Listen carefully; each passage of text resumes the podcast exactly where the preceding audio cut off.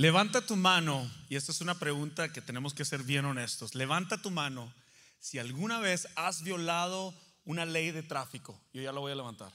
A ver. Déjala, déjala, déjala. ¿Necesitas arrepentirte esta noche? Déjala.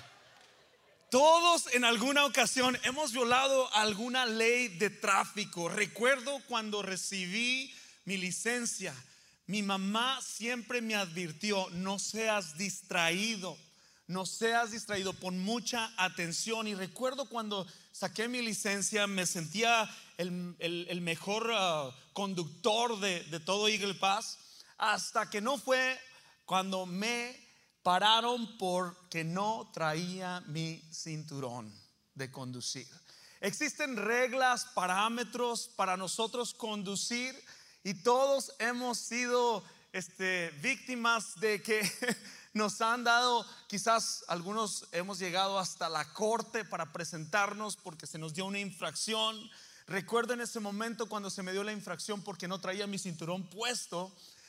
Había tanta tensión, dolor de estómago, porque lo único que podía pensar es de cuánto iba a ser mi castigo. En ese tiempo, recuerdo, pues hace ya, híjole, mano, no voy a decirle edad, pero recuerdo que eh, decían que eran 175 dólares por no traer tu cinturón. Y si somos honestos, a veces cuando vamos en el tráfico aquí en San Antonio y te subes con un amigo y visitas una área o andas en una área que no estás muy impuesto a conducir, pero traes tu amigo que vive en esa área me ha tocado donde me dice, eh, JP, dale calmado y tranquilo aquí porque hay un policía que se para de este lado. ¿Verdad que sí? Nos toca a veces así. Y no vamos haciendo nada, vamos, vamos bien, manejando bien, pero hay una tensión de nerviosismo, de veras, ¿dónde? ¿Dónde? Y hasta me ha tocado que me paran cuando me acaban de advertir y no sé por qué. La razón que comparto esto es porque estamos en esta serie de Mateo y llega un momento tenso en la vida de Jesús. Están preguntándole al Señor preguntas, quieren retarlo, quieren desafiarlo. Existen en la Biblia 613 leyes las cuales los fariseos y algunos saduceos imponían para Dios y querían preguntarle esas preguntas, pero Jesús mismo en ese momento predica, enseña sus mejores enseñanzas durante este tiempo de tensión. Está una semana antes de ser crucificado y voy a pedirte que abras tu Biblia ahí en Mateo 22, 34 y el tema en esta tarde se titula La regla de oro. Mientras cantábamos, ah, sentía la presencia de Dios y sentía al equipo de alabanza. Antes de iniciar el servicio durante la semana, nosotros ya estamos orando por ti.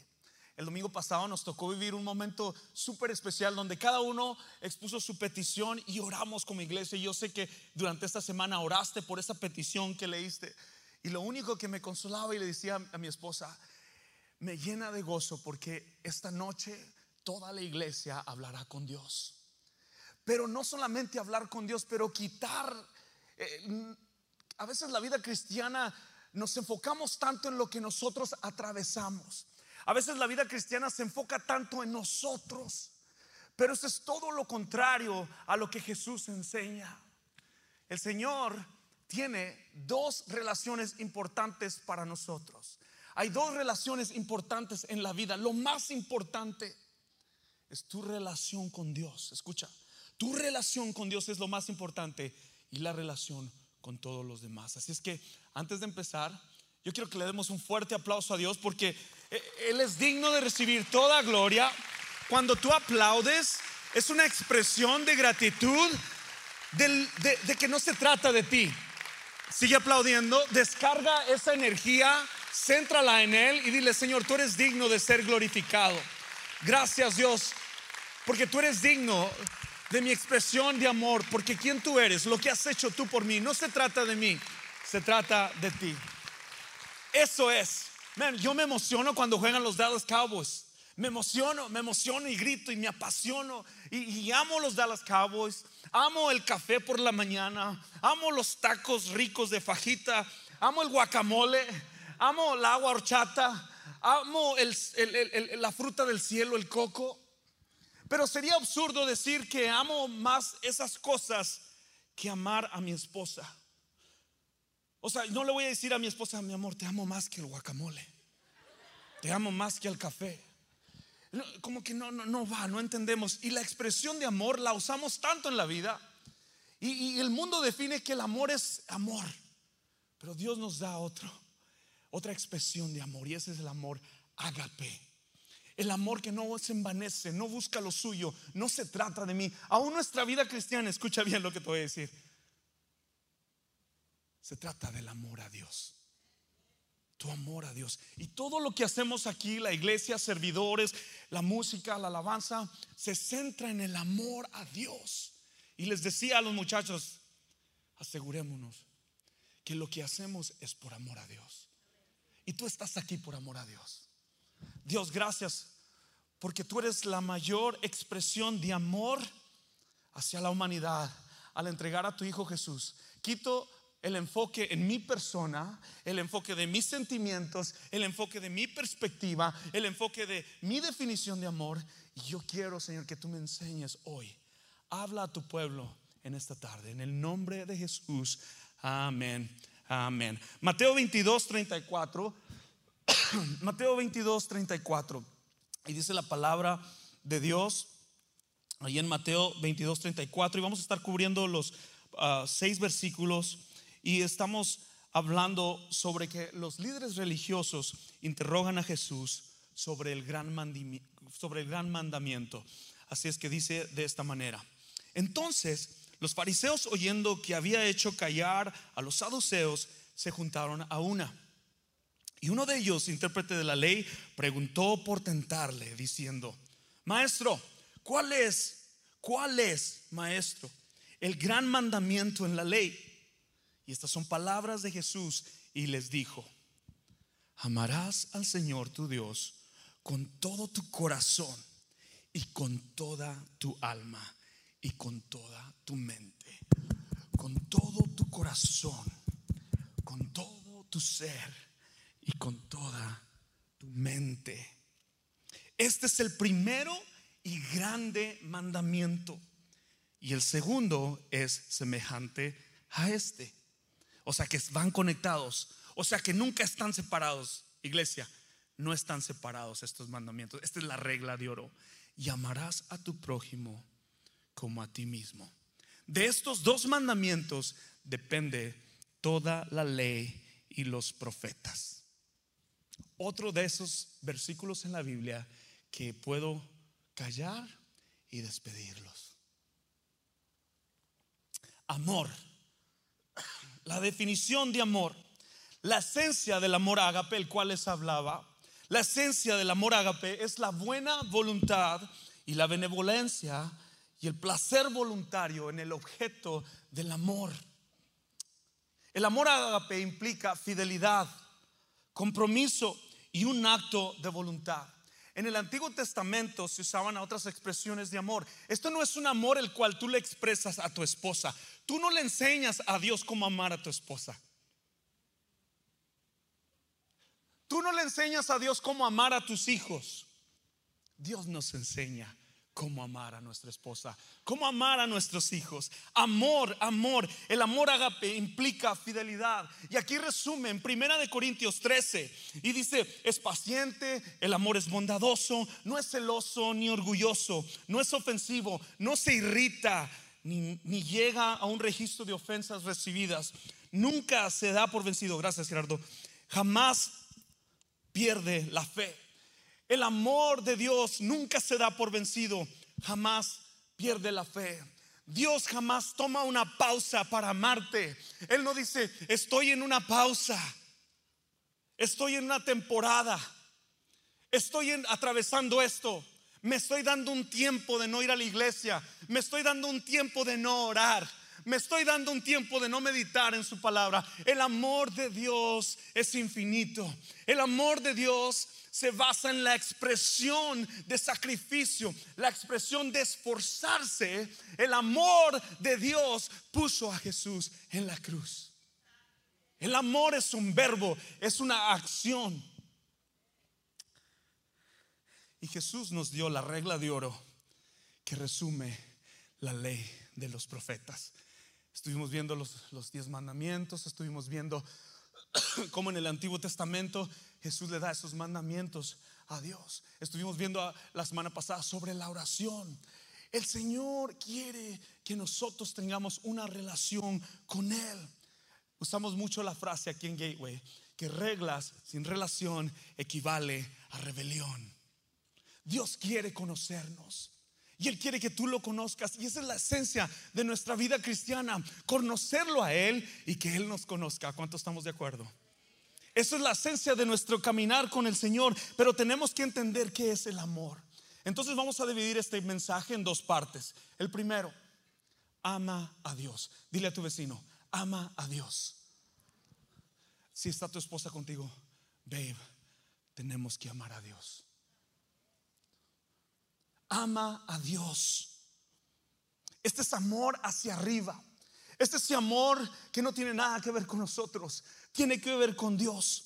Y en Deuteronomio 6:5, en el Antiguo Testamento, ellos ya conocían sobre este mandato de Dios. Ellos conocían sobre esta ley de Dios. Dicen Deuteronomio 6:5, llamarás a Jehová tu Dios con todo tu corazón, con toda tu alma y con todas tus fuerzas. Primera de Juan 5:3, pues este es el amor de Dios, que guardemos sus mandamientos y sus mandamientos no son gravosos que obedezcamos sus mandamientos. Y sus, mandamientos de veras no son difíciles de cumplir. Dios jamás te, te pedirá que hagas algo que Él no ha hecho. Y solamente se puede llevar a cabo este mandato de Dios, la, la regla de oro, a través de reconocer y de aceptar su sacrificio. Yo no tengo la capacidad de amar a mi esposa, de amar a mis hijos, de amar lo que Dios ama, de amar a mi prójimo, si primero no he recibido el amor de Dios. Tengo una idea equivocada. Y hoy día lo vemos en la sociedad. Las películas de Hallmark Movies, las películas de Hollywood. Te amo porque tú me amas, te amo porque tú me das esto, te amo porque recibo esto de ti y porque recibo lo de ti. Y esperamos algo a cambio para expresar ese amor. Pero Dios vino a definir el amor a través de su Hijo Jesús. No para recibir algo a cambio, sino para demostrarte que el amor de Dios dura para siempre. Y el regalo de la vida eterna, el regalo más hermoso que podemos recibir es a Cristo en nuestro corazón. Esa es la esencia de nuestra vida cristiana amar a Dios. La segunda relación más importante en nuestro camino cristiano es amar a los demás. La Biblia nos dice amar al prójimo. Dile a tu vecino, ama a los demás. Dilo fuerte, vamos, dile, ama a los demás. Ama a los demás. Mi amor, tenemos que amar a los demás. Qué fácil es amar a aquellos que no tienen de ninguna forma cómo bendecirnos les voy a decir algo. Ah, me di a la tarea de conocer a, los que trabajan en, recoger la basura en mi casa. Y ya tengo varias semanas dándoles agua. Los miércoles acostumbro a estar en casa para preparar el sermón y escribir notas y, simplemente un tiempo con Dios. Mis hijos en la escuela, mi esposa trabajando y, a mí me gusta estar ahí en casa. Y me di a la tarea de conocer. Y este domingo empecé con aguas y luego agua mineral y este domingo salí a conocer a Josiah, un muchacho joven y está trabajando ahí. Amar a los que realmente no recibes ningún interés y no conoces. Dios quiere que amemos y la expresión de amor Jesús nos la modela. Y Jesús mismo le está diciendo a esos fariseos, todas tus leyes, tus 613 leyes,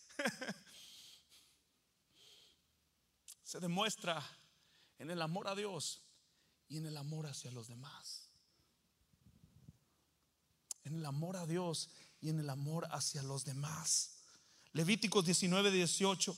Este amor es hacia adentro.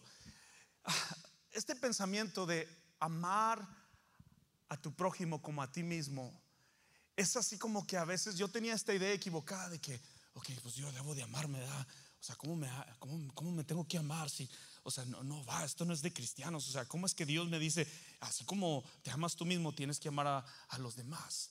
Pero no, van conectados. Yo no puedo amar a, a los demás si no amo a Dios. Y cuando amo a Dios, entonces ese amor fluye en mí para expresarlo hacia los otros. Y no tiene nada que ver con JP.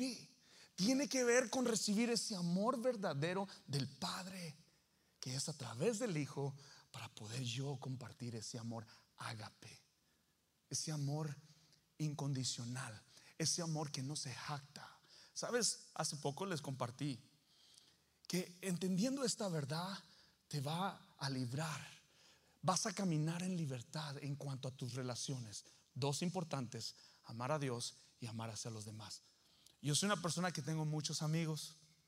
Tengo muchos amigos. Y soy de esas personas que a veces antes me podían mucho porque afrontaban cosas, situaciones, problemas. Y yo no era de esos de los que me abro así con personas para decirles mis problemas, mi angustia. Pero por mi amistad, algunos me, hacían eso o me, preguntaban un consejo o, hey, JP, ¿me puedes ayudar? Ah, ¿Cuántos de ustedes tienen amigos que nomás te hablan cuando se les atoran las cosas? ¿Verdad? ¿Cuántos de ustedes tienen amigos que cuando apenas cuando necesitan algo que hagas por ellos, eh, ¿qué onda, JP? ¿Cómo estás? Y tú estás como que, ya, bro, ya di lo que vas a decir, hombre, ¿a dónde, dónde tengo que ir? Porque, porque realmente te usan. Pero no es ese ese amor. Porque lo que les estoy compartiendo es que cuando tú amas, genuinamente amas a Dios, el servicio a los demás no va a doler. Escucha bien. Porque tu gran motivación para hacer las cosas es Dios. Y si lo haces para recibir algo a cambio, entonces no amas a Dios. Es que tengo que ir a la fiesta, mi amor, porque él, ella vino a la mía. Y no, no, no, ¿qué va a decir de mí? Imagínate vivir siempre con ese pensamiento anclado de porque tú estuviste para ahí, para esa persona, ella tiene que estar para ti. Ese no es amor. Eso es amor con interés. El amor, el amor de, sacrificio es entrega y no espera nada a cambio, porque has recibido ese amor de Dios. Y ese es un tip para tus relaciones de amistad. No hagas nada con la motivación incorrecta. Haz todo como para Dios. ¿Sale? En nuestras amistades, aquí en Gateway, vamos a hacer todo para Dios. ¿Ok? Todo es para Dios, para que su nombre sea glorificado. Ama a los demás. Ama a los demás. Mateo 7:12.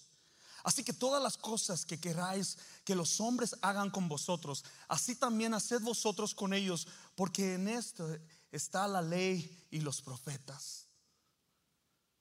Aquí resume todo. Me encanta esa regla. Lo que quieras que te hagan a ti, hazlo para los demás. Lo que siembras, cosechas. Lo que siembras, cosechas. Y eso no nomás aplica en lo espiritual, eso aplica en todo.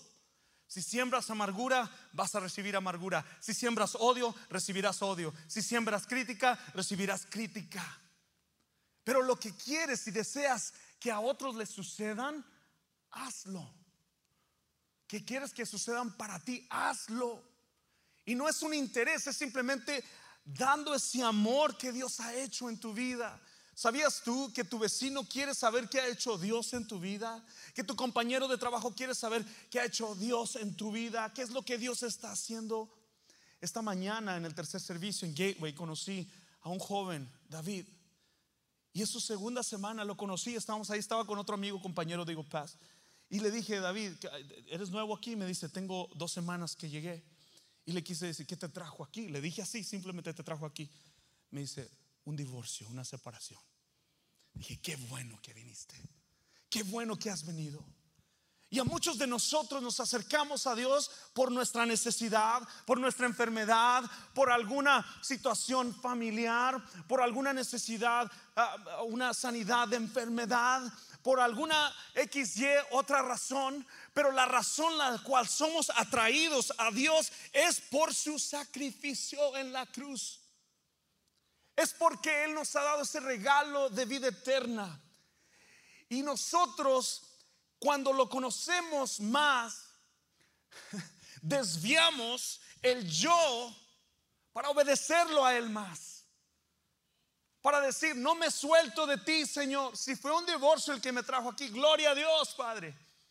porque tú me enseñarás a amar a mi esposa y amar a los demás. Señor, no me suelto de ti, Señor, porque esta enfermedad me ha acercado más a ti, Señor. Y he entendido, Señor, que mi vida no es aquí en la tierra, sino en el cielo contigo, Señor. Señor, te sirvo porque mi anhelo es estar donde tú estás, Señor.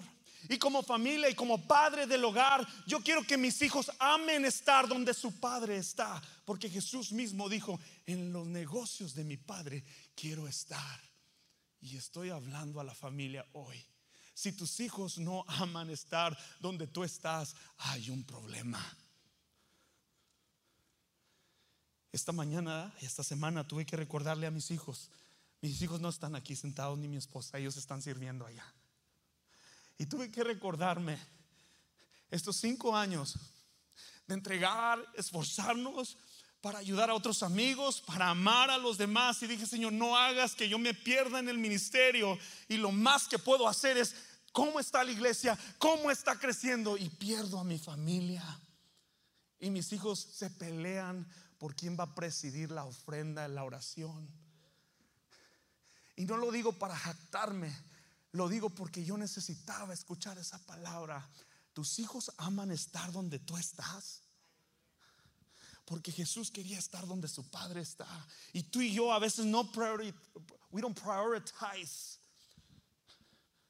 las cosas importantes de nuestra vida, que es amar a Dios y amar a nuestro prójimo. Los que servimos aquí no queremos enfocarnos en nosotros, en la posición. La vida cristiana no se mide por cómo predicas, por cómo sirves, a qué iglesia asistes, por cómo hablas, qué pones en tu, en tu, en tu, en tu, en tu, en tu social media. Las redes sociales no son sociales. A veces enruedan a unos en motivos, hombres sexuales, hombres donde les interesa conocer a personas para enredarse con ellas. Ten cuidado. Y estoy hablando a la familia.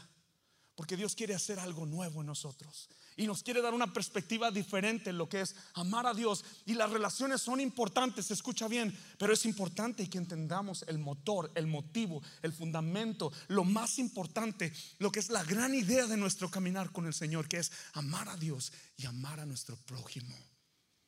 Yo no estoy casado con Cindy porque puedo recibir algo a cambio de ella he aceptado el llamado de Dios sobre mi vida de ser ese esposo que sacrifica.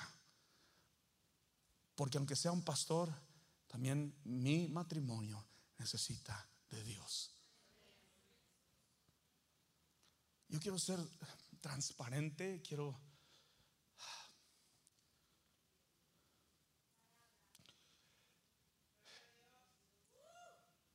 El hombre es la cabeza. La cabeza es Cristo, la de la iglesia.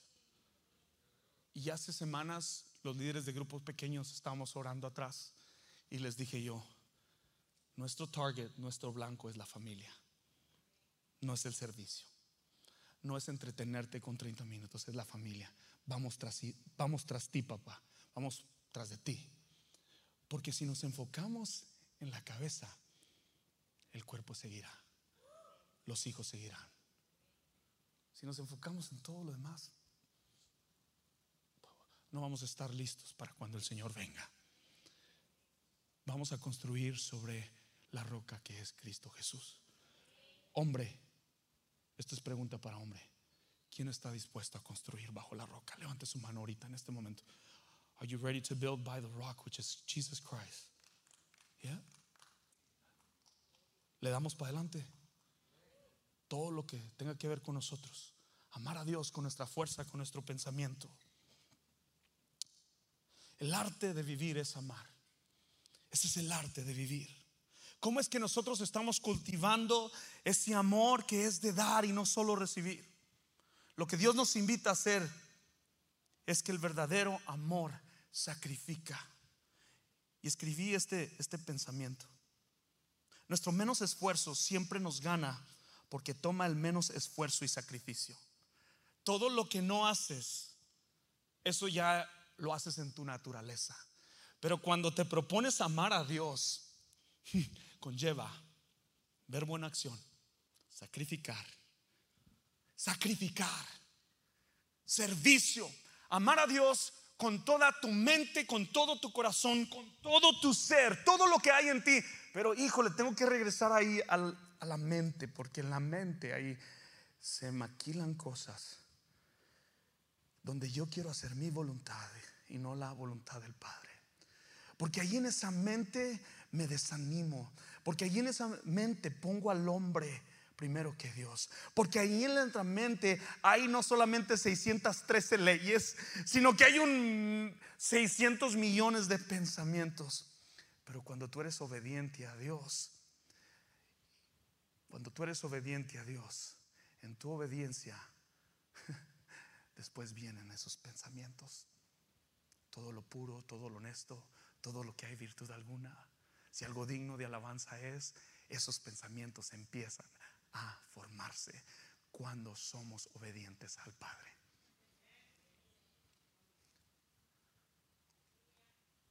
Amar a Dios y amar a los demás. La única forma de amarte a ti mismo es viendo tu vida a través de la cruz de Cristo. Colosenses 3, 23, 25. Trabajen de buena gana en todo lo que hagan, como si fuera para el Señor y no para la gente. Recuerden que el Señor los recompensará con una herencia y que Él amó a quien sirven es Cristo. Pero si hacen lo que está mal, recibirán el pago por el mal que hayan hecho, porque Dios no tiene favoritos. Dios no tiene gente favorita. Dios tiene hijos e hijas. ¿Cuántos hijos de padre hay aquí en esta tarde? Recibe su amor, vamos, celébralo. Yo soy hijo del Padre. El Padre me ama y me conoce. Que el Señor venga y nos visite, pero que te reconozca como hijo, no como primo. Porque algunos queremos hacer primos. Amamos tanto al mundo que no amamos las cosas de Dios. ¿Qué es lo que más amas? ¿Qué es lo que más amas? ¿Sabes que toda tu fuerza y toda, tu atención te consume lo que te controla, a lo que inviertes tiempo, a donde se te va el tiempo? Eso es lo más importante para ti. Pero hoy vengo a decirte que Dios quiere darte una nueva mente, una nueva perspectiva, que lo ames con todas tus fuerzas, con toda tu mente y con todo tu corazón, y que ames a tu prójimo como a ti mismo. Sabes que la vida exitosa, el hombre más feliz en la tierra, es el que hace y es movido por amor. El que hace y es movido por amor. Si lo que hacemos no es movido por amor, entonces solamente es ruido símbolo que retiñe nada más. Yo no quiero ser símbolo que retiñe nada más. Quiero ser una persona que ama a Dios y que ama a los demás. Las personas más sanas no tienen los ojos puestos en sí mismos. Y Dios no quiere que tú tengas tu vida centrada en tú mismo. Él quiere sanar tu matrimonio, sanar tu enfermedad. Y es un proceso el cual tú estás caminando. Pero cuando Dios sane a su debido tiempo, Él te usará en gran manera. Tu testimonio, lo que el enemigo quiso robarte, ahora testificarás de su gracia, de su amor, su misericordia, su perdón, su restauración. Estás dispuesto a vivir para Dios y no para ti mismo. Ponte de pie. Ponte de pie invertamos este tiempo, los siguientes cinco minutos, para pensar en la persona que es Cristo. Cierra tus ojos, todo, todo el mundo con sus ojos cerrados. Señor, tú estás aquí. Tú estás aquí. Derramaste tu sangre por mí en la cruz. Derramaste tu sangre por mí en la cruz. Padre, te pido por los pensamientos de todas las personas que estamos aquí, que nuestro enfoque sea tú, Jesús. Empieza a enfocarte en la persona que es Jesús. ¿Qué amas más? Dios no te está diciendo que dejes tu carrera. Dios no te está diciendo que dejes todo. Dios te está hablando para que recibas a Jesús y que te dé ese amor para con tu familia. Que te dé ese amor del Padre. Como pastor te digo, mi, mi hijo joven tiene 16 años. Y no porque creció en la iglesia quiere decir que él va a seguir a Dios y amarlo con toda su fuerza y con todo su corazón. Él un día tendrá que conocer la gracia y la misericordia y el perdón de Dios, como todos nosotros los que estamos aquí. Y hoy estoy tocando el corazón de alguien. Jesús decía, en los negocios de mi Padre quiero estar. Y te estoy hablando a ti. Le estoy hablando a una familia, le estoy hablando a un padre que quizás está atravesando una separación, un divorcio, le estoy hablando a alguien que quizás está atravesando una enfermedad. Yo quiero quitar el enfoque en ti y que lo pongas en Jesús. Y es el tiempo de confesar. Quizás algunos de nosotros venimos aquí esperando, ¿qué me va a predicar el pastor JP? Y algunos no pensamos en, ¿qué le voy a dar a Dios yo hoy? cual sea lo que le vayas a dar a Dios hoy, hazlo por obediencia, no porque yo te lo estoy pidiendo. Dios empieza a hablar a nuestros corazones ahí. Gracias Dios. Gracias por tu presencia, Espíritu Santo. Trabaja en nuestros hogares. Jesús, tú eres la definición de amor. Te entregaste por mí en la cruz. Y este es el amor de Dios demostrado a nosotros que siendo aún pecadores, Cristo decide morir por nosotros. Los fariseos se acercaron a Jesús con esas 613 leyes. Y en una ocasión les dice, no quiero sacrificios, gracia y misericordia. Hay aquí personas que han venido por una situación difícil en su vida. Gloria a Dios. Hoy tu perspectiva cambia. Hoy te invito a que recibas el amor de Cristo en tu corazón. Y si eres tú esa persona, levanta tu mano. Levanta tu mano, no, no te avergüences del Señor porque Él está obrando. Él siempre está obrando. Levanta tu mano. Gloria a Dios, gloria a Dios. Continúa levantada tu mano. Hay manos levantadas en esta. Gracias Dios porque el mensaje de salvación llega a nuestros corazones. Y tú buscas una relación con nosotros, Padre. Si tú nos estás viendo en línea y has recibido al Señor Jesús hoy esta tarde, te invito a que lo hagas Señor de señores, de que lo ames con todo tu corazón, con toda tu mente y con todo lo que hay dentro de ti. Que cuando te vean se note, se note tu amor y tu pasión por Dios. En el nombre de Jesús, si tú hiciste esa oración, el Señor te dice, bienvenido a casa. Podemos celebrar porque hay personas que han recibido ese amor. Dios te bendiga. Gloria a Dios. Gloria a Dios. Dediquemos los siguientes cinco minutos para adorar a Dios. Este es un lugar de encuentro, lo dijimos la semana pasada. Adoremos a Dios. Vámonos de este lugar llenos del Espíritu. ¿Cuántos recibieron de Dios esta tarde? Vamos a, vamos a, ahora, ahora nos toca expresarle esa gratitud al Señor a través de la adoración. Adora al Señor ahí donde estás.